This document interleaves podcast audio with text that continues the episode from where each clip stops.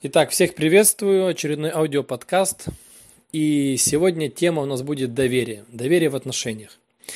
Смотрите, доверять можно человеку бесконечное количество раз. Мы сами решаем, сколько доверять раз любому человеку. Даже если нас предали, обманули и не раз, мы имеем право, это наше решение, наш выбор, захотеть доверять еще раз этому человеку. Это наш выбор ничего больше. Поэтому это неправильное такое, не очень э, логичное высказывание, когда говорят с упреком, с жалобой. Я не могу, не могу ему больше доверять. У меня пропало все доверие к нему. Я хочу доверять, но не могу. Это неправда. Ты или выбираешь доверять, или не выбираешь доверять. Это первый момент. Э, второй момент, тоже очень такой важный и такой основополагающий в теме доверия. Смотрите, доверять может человек только тогда, когда он не берет ответственность за кого-либо, кроме себя. И наоборот, тоже правильно. Если человек не может доверять, у него есть проблемы с доверием, то это говорит, скорее всего, о том, что человек берет ответственность, пытается отвечать за поведение всех вокруг себя. Например, отношения мужчины и женщины, мужа и жены. Жена говорит, я не могу доверять мужу, у меня пропало все доверие. Скорее всего, она не умеет брать ответственность только за себя в отношениях. Она хочет взять ответственность и мужа на себя. То есть она считает, что она лучше знает, что мужу делать, как себя вести. И если вдруг он не оправдал ее доверие, он предал, он соврал, то она будет считать, что это из-за нее, это потому что она плохая, она некрасивая, она ненужная, нелюбимая и так далее, и так далее. То есть яркий пример ошибки. Она берет ответственность и свою, и мужа на себя. То есть она как бы сама знает, как должно быть и как должен поступать муж, как должна поступать она. Это ошибка. Потому что правильным вариантом поведения будет следующее. Это когда она скажет себе, признается, что я хочу доверять мужу. Это мой выбор. Я выбираю ему доверять. Второе. Я не в ответе за его мысли, действия, поступки. Я бы хотела, это один момент, да, я бы хотела, чтобы он себя так вел, это говорил и так далее. Но я не отвечаю за него. И точка. Не отвечаю за него. А отвечаю только за себя.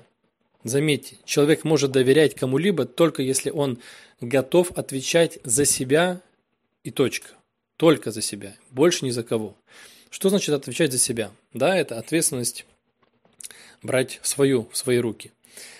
Это значит э, понимать и быть готовым к тому, что если вдруг доверие не оправдается, что-то произойдет, да, как говорят, риск, э, какие-то, не знаю, э, форс-мажоры или такой вот момент, когда не срослось, что тогда я буду делать? То есть план Б. Понимаете? То есть страховой случай. Человек берет ответственность на себя, когда он готов э, в случае провала, в случае неудачи действовать. Не кричать, не обвинять, не говорить, ну как же так, я ж тебе доверяла, доверял, почему так случилось, я ж тебя просил, просила. Нет, а конкретно действовать. Ну то есть, допустим, там доверие обычно, да, в отношениях, если такой возьмем пример, она ревнует, вдруг сейчас он где-то там налево сходит, изменит и так далее. И она, допустим, хочет ему доверять, она ему верит, доверяет точнее, она не отвечает за его поступки, она ему проговорила, что она хочет получать, видеть. И дальше она готова к двум крайним, так скажем, ну, итогом. Первое – это когда он действительно будет доверие это оправдывать, он верный, он повода не дает, и все отлично, все шикарно. Тогда она что думает? Тогда я буду, значит, рада, тогда я буду счастлива, спокойна, и, следовательно, я смогу больше дарить того внимания, той любви, которую муж хочет от меня увидеть. Э, а для этого я узнаю, что он хочет получать в отношениях.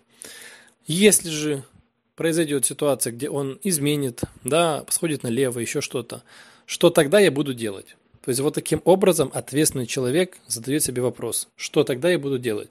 То есть я прощу, я разберусь в ситуации и уйду, разведусь, дам ему второй шанс или по ситуации. Ну, то есть человек еще на берегу решает, что он будет делать в случае лучшего исхода и худшего исхода. Вот это называется взять ответственность на себя. И в момент, когда этот страховой случай, так скажем, произойдет, не убегать по пути обвинения, э, самобичевания, игры в жертву и всяких манипуляций, там угроз или попытки шантажировать там детьми еще чем-то, а готовность принимать действия, решения, которые были запланированы заранее. Вот, надеюсь, я объяснил, что значит брать ответственность только за себя. Поэтому возвращаемся еще раз да, к теме доверия. Доверять может человек только тогда, когда он, первое, понимает, что он сам выбирает, доверять или нет, и доверять он может любому человеку столько, сколько он захочет раз. И второе, когда он не пытается за другого человека решать, что он должен делать, а что не должен. Он думает только про свои действия. Да, он проговаривает, он заявляет, что он хочет получать, но он готов к тому, что ситуация может быть как идеальная для него, так и не идеальная. Вот так. Поэтому доверяйте друг другу, учитесь распознавать, где ответственность ваша, а где других людей. Это, как ни странно, людям тяжело дается, потому что в детстве Этому нас не обучают родители. Обучают как раз противоположные вещи. Это чувствовать вину, обижаться, бояться, запугивать других, манипулировать и так далее. Поэтому тренируйтесь находить в каждой ситуации свою зону ответственности и другую зону, которую будем называть так, зона забот. Нас заботит много чего. Поэтому находите свою ответственность, готовьтесь заранее, прогнозируйте для себя крайние, крайние исходы ситуации и решайте, как вы будете поступать. Удачи вам, успехов и доверительных отношений.